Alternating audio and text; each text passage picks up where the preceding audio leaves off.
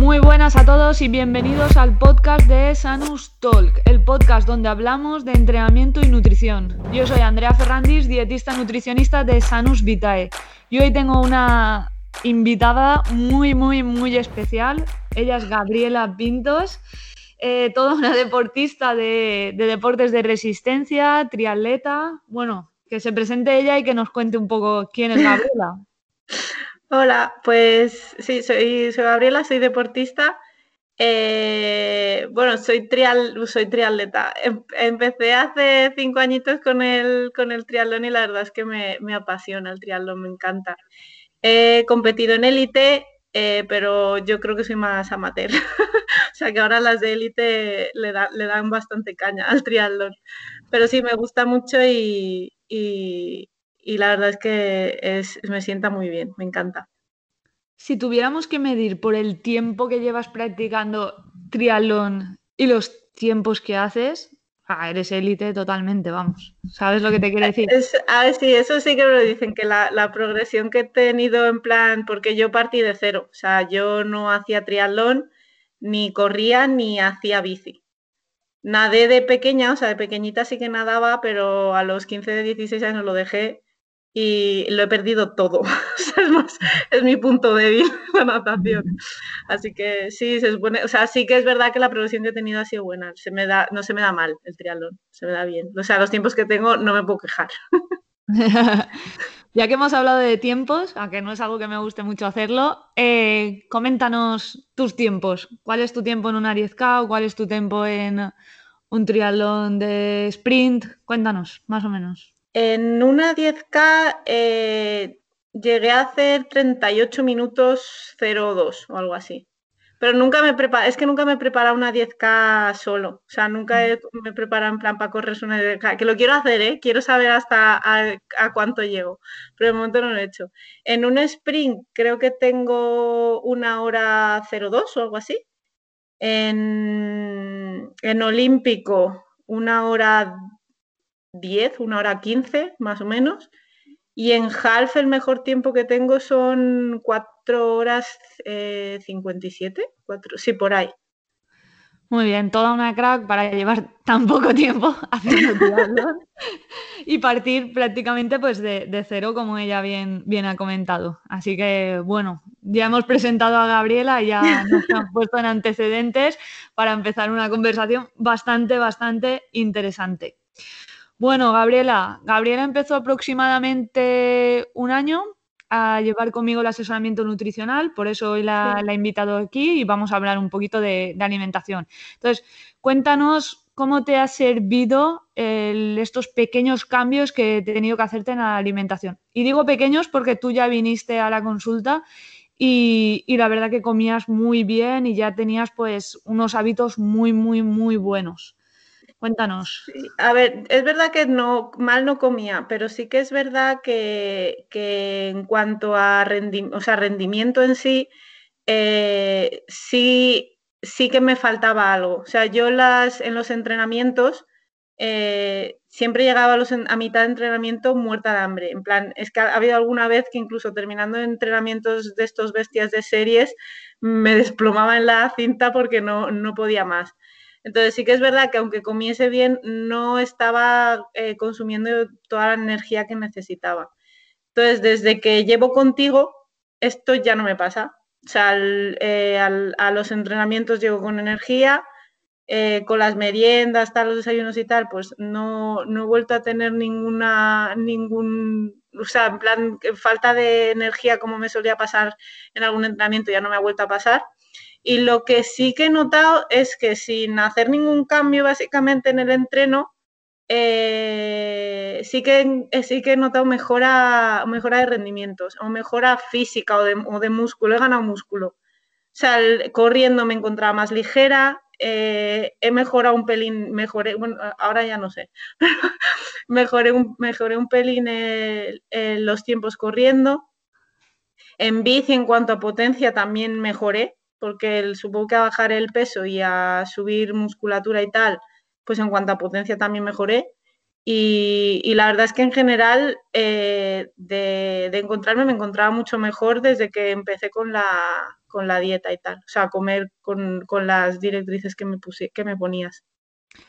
Me encanta la explicación que has hecho porque no has hablado de peso, cosa que muchas personas hablan directamente de peso. has hablado de sensaciones sobre todo y de cambios de composición corporal, que es al fin y al cabo lo más importante y en lo que más nos debemos de, fijar eh, los deportistas, ya seamos deportistas amateur o, o de élite, sobre todo cuando venís ya con unos parámetros muy buenos de composición corporal, que muchas veces pues os falta esa chispa o ese hilar fino que yo hablo muchas veces, que es cuando adaptamos totalmente la alimentación al entrenamiento que, vosotros tenéis. En este caso, para mí me mola mucho porque Gabriela cada, cada, semana, cada dos semanas o cada tres me va pasando su planificación de, de, entrenamiento y yo adapto la alimentación siempre a esa, a esa planificación. De esta manera yo consigo que ella tenga toda la energía que necesita para realizar el entrenamiento, que recupere lo mejor posible para realizar el del día siguiente, etcétera. Lo cual pues mola mucho que después pues hable de esta manera de, los cambios de, alimentación. Lo de, la, lo de llegar a los entrenamientos con la energía que necesitaba y recuperar lo noto un montón. Que antes no me pasaba, así es que yo antes terminaba famélica, perdía los, los, los entrenamientos. vale, ¿Qué es lo más complicado para ti a la hora de seguir el plan alimentario? O sea, ¿qué es lo que más te cuesta?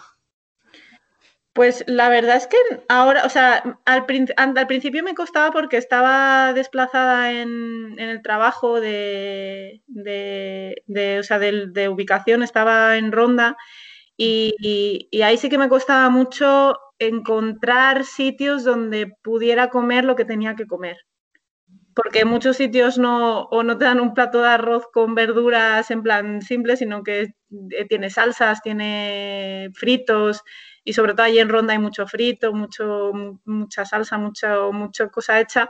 Entonces eso al principio sí que me costaba, o sea, cuando estaba desplazada me costaba mucho encontrar la comida que necesitaba comer. Pero desde que estoy con, con, o sea, con el confinamiento, en plan en casa y eso, la verdad es que al revés, más que problema, me facilitaba la vida porque como ya tenía el planning, eh, me hacía la lista de la compra y cada día me, miraba lo que tenía que comer y, me lo hacía. O sea que en realidad era más facilitarme la que, que buscarme complicaciones. Eh, voy con la siguiente pregunta. Cuéntanos la semana de antes del triatlón, de una prueba de triatlón, ya sea sprint, half o lo que suelas preparar, alimentariamente, ¿cómo la gestionabas? antes, de, antes de la dieta, de ninguna forma. así que igual intentaba eh, comer bien. en plan, yo qué sé, pues si, si, el fin de semana lo que sea salía, pues no, no bebía alcohol o intentaba eh, estar bien de, hidratos y tal, pero nada específico, o sea, no, no, me, no, no controlaba lo que comía ni nada de eso. El día antes de la competición sí. O sea, el día de antes de la competición sí que me preocupaba por comer pasta, arroz, cargarme bien de hidratos, hidratarme y tal, pero los días anteriores nada. ¿Y la noche de antes tenías algún ritual alimentario? Pasta, pasta con, con boloñesa. Es lo que suelo comer, suelo comer eso, en plan, siempre antes de las competiciones, la noche anterior suelo cenar eso. Cenar eso o comer en el caso de que sea una competición por la tarde. Pasta con, con, carne y tomate o con atún y tomate. Que eso también suele ser fácil de, encontrar cuando, cuando estás por ahí, porque las competiciones al ser por ahí, pues a veces no te puedes llevar el tupper. La verdad que es una de las ingestas que más definida tenéis los deportistas de resistencia. Es decir, mucha gente viene a la consulta y me dice, yo la noche de antes ceno X y tiene que ser eso y no quiero cambiarlo y tal. Y cuesta un poco modificarla. Así como el desayuno, la mayoría de personas viene y el desayuno es como súper arraigado, pues la ingesta previa a la competición también es algo que, que, os cuesta pues modificarlo, porque al fin y al cabo hay, hay muchísimas opciones. Puedes cenar una pizza, puedes cenar arroz, puedes cenar pasta como has comentado ¿vale? Incluso hay determinadas pruebas deportivas que no hace falta hacer esa carga de hidratos, pero a muchos os, gusta hacer esa carga de la, de la, noche previa. Alguna vez he hecho también eh, patata hervida con, pollo. Mm, sería otra, otra buena opción. Al fin y al cabo, la composición de, de, la cena previa debe ser rica en hidratos de carbono, ya sea pasta, arroz, pan, patata, yuca, hay muchas opciones. Junto con un alimento proteico, ya sean carnes, pescados, huevo, etcétera.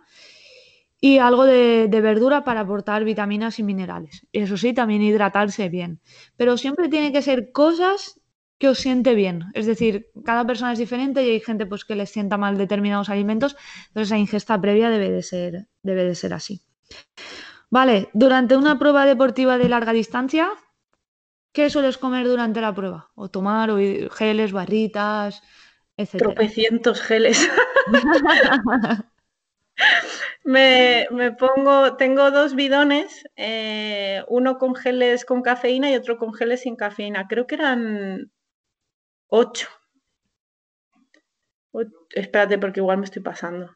No sé si eran cuatro y cuatro. Sí, cuatro y cuatro. Cuatro geles sin cafeína en uno, con agua cuatro geles con cafeína en otro, eh, una otra botella que suelo tener con isotónico y me suelo poner a veces eh, un trozo de barrita en el cuadro, pero casi nunca me lo tomo. O sea, en el primer half que hice me lo tomé y cuando me bajé de la bici, bueno, me tomé una barrita entera. Cuando me bajé de la bici tenía una sensación de llena, o sea, de estar tan llena, que dije, ya está, nunca más. Pero ya está, con los geles me va bien. Vale, eso te lo tomas durante la bici. Después sí, luego en la carrera eh, esto lo hago, lo he hecho siempre mal. O sea, no, lo he llegado a hacer bien todavía.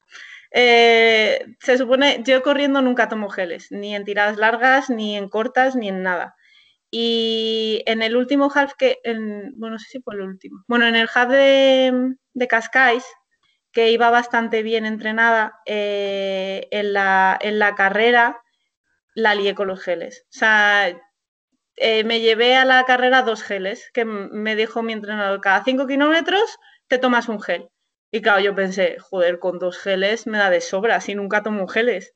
Entonces empecé a correr, empecé a correr a 4.10, 4.20, en plan muy fuerte, y 5 kilómetros un gel, 10 kilómetros otro gel, me encontraba súper bien, llegué al 15 kilómetros, petardazo, pero que nunca tenía un petardazo así en mi vida. Menos mal que al kilómetro y pico, kilómetro y medio algo así tenía un habituallamiento y, y daban geles. Pero claro, em, entre que di el petardazo, me tomé el gel y me hizo efecto, hasta que recuperé el ritmo y tal, tardé bastante. Entonces ahí perdí un huevo de, un huevo de tiempo. Que luego al final en el cómputo total de la carrera no me salió mal. Corrí, creo que me salió la media en 1.33, la media maratón, o sea que no corrí mal, pero podía haber hecho mucho mejor tiempo y la lié con los geles, o sea, por no alimentarme bien. Bueno, Gabriela, y después de, de una prueba deportiva, ¿qué es lo que te gusta comer o cenar? o qué capricho tienes? Porque ya sé que todos cuando preparamos una prueba tipo el half que estabas hablando, nos gusta pegarnos un buen homenaje. Entonces, ¿cómo te gusta pegarte ese homenaje? Pues después de los half concretamente, nada. Porque acabo con un dolor de estómago de los geles horrible. Entonces, normalmente cuando termino el half, eh, tomo mucha agua, me hincho agua en plan de que se me hincha la barriga, igual como hago, que como hago hasta ahora, en plan súper gordita. Pero, y, el recuperador, me tomo el recuperador de Crown. Y después ya, después de unas horas, cuando se me asienta un poco el estómago y tal, eh, pues creo que la mayoría de las veces ha sido pasta o pizza. o sea, no ha sido nada más en plan así específico. y después, Después de los Olímpicos, eh, igual, después de los Olímpicos, como no pasa nada y tal, pues depende, como solemos estar en plan con amigos, con el club y eso, pues a donde vayamos a cenar. También depende de donde estemos, o sea, yo creo que igual las comidas que más me gustan son las que son por el norte, porque te vas igual a una pulpería o, o yo qué sé, en plan a comer comida rica de por ahí. Del norte, ¿eh?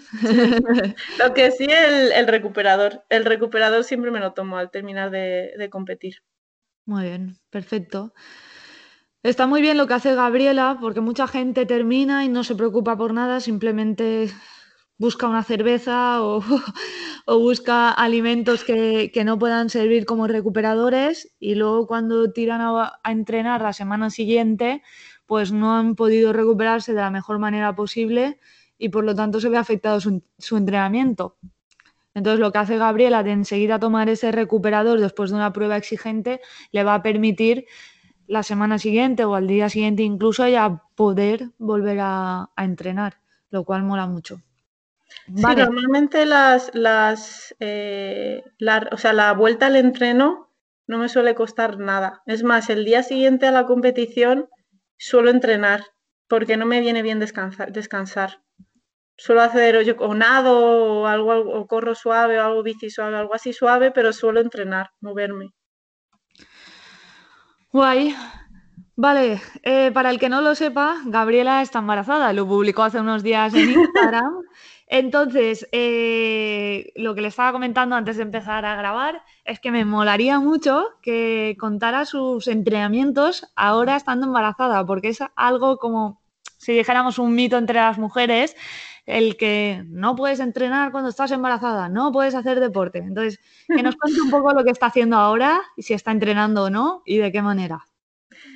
Pues eh, sí que es verdad que cuando me quedé embarazada eh, me preocupaba mucho lo de entrenar porque empezaba a leer, empecé a leer pues todas las, y si no me he leído todas las webs que hay en internet, casi me compré un montón de libros de atletas que se habían quedado embarazadas y habían había, y contaban su experiencia entrenando y tal.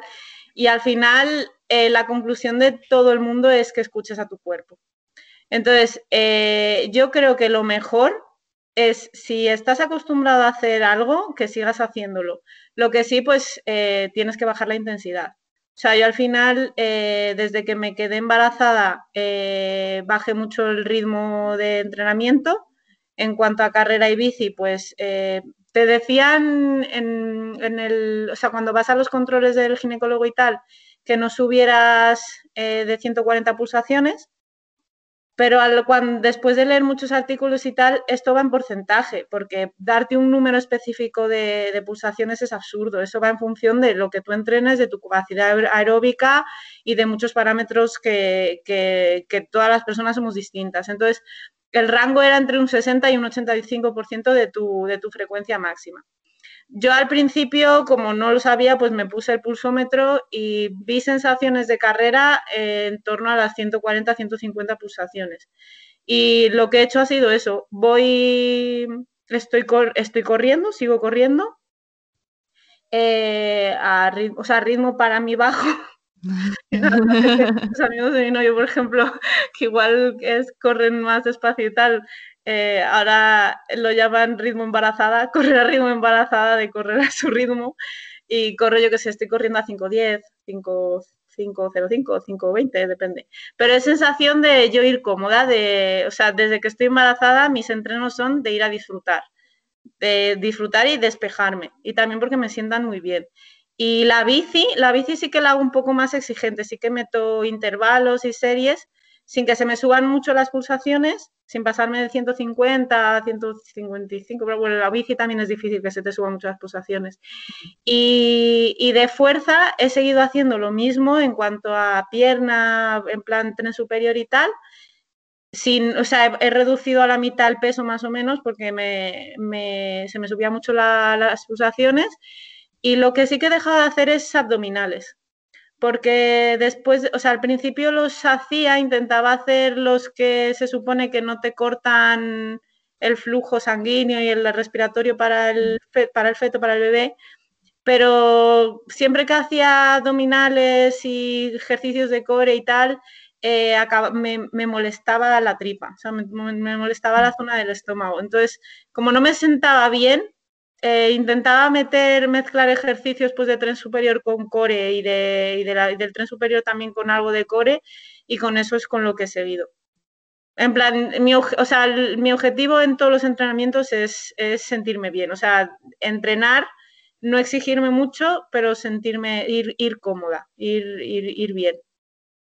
Y he seguido haciendo todo. Yo creo que eh, descansar, eh, he descansado porque no podía con las náuseas o, o porque, porque no me apetecía. No sé, es que descansar no estoy descansando mucho. Igual descanso uno o dos días como muchísimo a la semana pero me, muevo todos los días.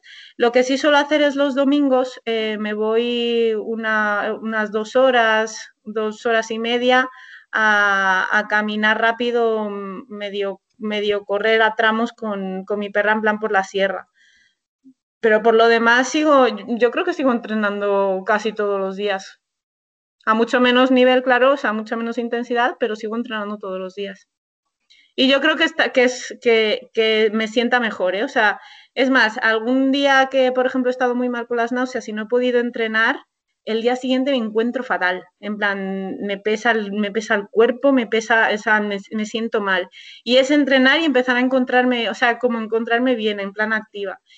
Y también que lo he leído en muchos, en muchos libros de, atletas que publican que han publicado sobre su, rendimiento y tal en cuanto al embarazo, el, bebé se desarrolla más rápido, o sea, más, son, son más grandes los bebés de...